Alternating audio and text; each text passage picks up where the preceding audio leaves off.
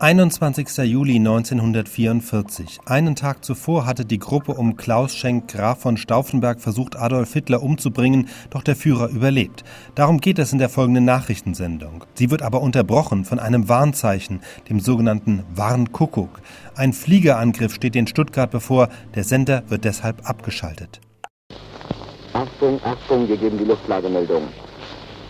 Die gemeldeten starken Kampfverbände jetzt über Westdeutschland im Anflug auf Südwestdeutschland.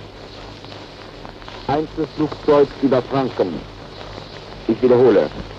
Die gemeldeten starken Kampfverbände jetzt über Westdeutschland im Anflug auf Südwestdeutschland. Einzelflugzeug über Franken.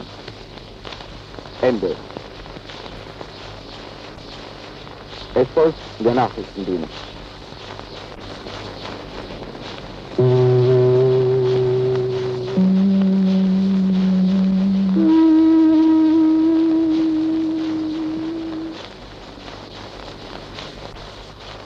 Wir geben eine Wiederholung der Nachrichten des fahrtlosen Dienstes von heute früh 7 Uhr. Das Komplott gegen den Führer völlig gescheitert. Auf den Führer wurde gestern ein Sprengstoffanschlag verübt. Aus seiner Umgebung wurden dabei schwer verletzt.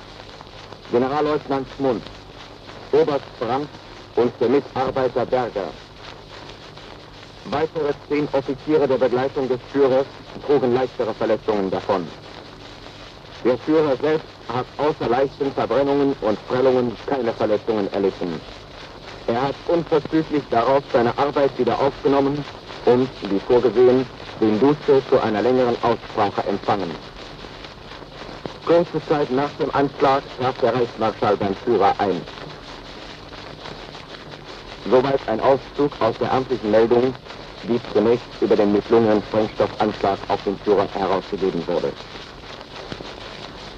Das deutsche Volk hat in den gestrigen Abendstunden mit tiefer Dankbarkeit und Genugtuung die Nachricht aufgenommen, dass das Leben des Führers bei diesem feigen Anschlag verräterischer Elemente unversehrt geblieben ist. Jeder Deutsche empfindet in diesem Augenblick besonders deutlich den Schutz der Vorsehung, unter dem Adolf Hitler bei der Erfüllung seiner großen, ihm vom Schicksal gestellten Aufgabe steht.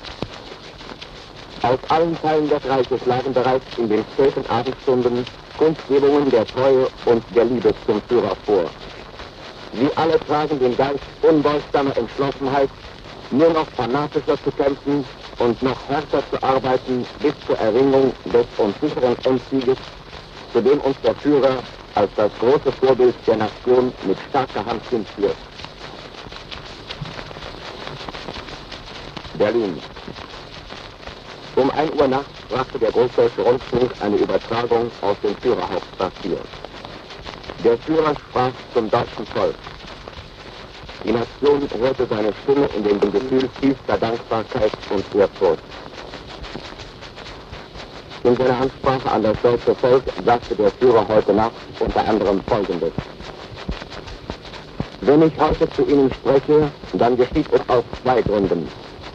Erstens, damit Sie meine Stimme hören und wissen, dass ich selbst unverletzt und gesund bin. Zweitens, damit Sie aber auch das Nähere erfahren über ein Verbrechen, das in der deutschen Geschichte seinesgleichen sucht. Der Führer erklärte dann, wie ein ganz kleiner Klüngel gewissenloser und verbrecherisch dummer Elemente aus ehemaligen Offizierskreisen ein Komplott geschmiedet hatte, um ihn zu beseitigen und mit ihm den Stab der deutschen Wehrmachtsführung auszurotten. Der Führer befasste sich dann mit der denkbar kleinen Verrätergruppe, die mit der deutschen Wehrmacht und vor allem auch mit dem deutschen Heer nichts zu tun hat. Er wies darauf hin, dass dieser ganz kleine Klüngel verbrecherischer Elemente jetzt unbarmherzig ausgerottet werden wird. Um endgültig Ordnung zu schaffen, hat der Führer zum Befehlshaber des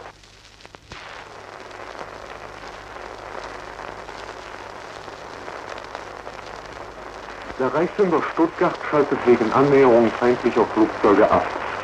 Wir bitten unsere Hörer, ihr Empfangsgerät auf einen anderen deutschen Sender einzustellen.